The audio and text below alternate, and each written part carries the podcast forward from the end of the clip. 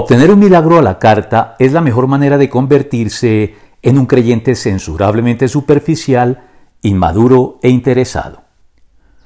Buscar la mano de Dios o buscar el rostro de Dios. He ahí el dilema al que se ve enfrentado el creyente y que hace la diferencia entre una fe inmadura y una fe madura. La Biblia habla en sentido figurado de la mano de Dios para indicar la capacidad superlativa que Él tiene de hacer todo aquello que ha determinado entre todo lo cual se destaca de manera notoria su capacidad de hacer milagros. El problema es que hay muchas personas, y entre ellos un significativo número de creyentes, que se enfocan casi exclusivamente en esto último, buscando que el poder sobrenatural de Dios esté al servicio de sus necesidades y aspiraciones inmediatas y nada más. De tal modo que las oraciones de muchos se limitan a hacer una lista de peticiones de mayor o menor extensión para que Dios cambie sus circunstancias de manera favorable y pare de contar.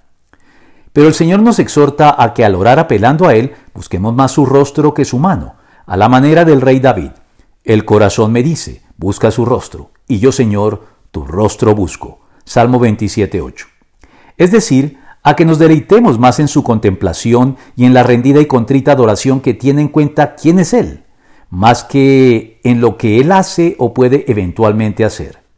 De lo contrario, podemos terminar profesando una fe superficial, inmadura e interesada, como la denunciada por el Señor con estas palabras de censura dirigidas hacia muchos de quienes lo buscaban de manera multitudinaria. Ciertamente les aseguro que ustedes me buscan no porque han visto señales, sino porque comieron pan hasta llenarse. Juan 6:26.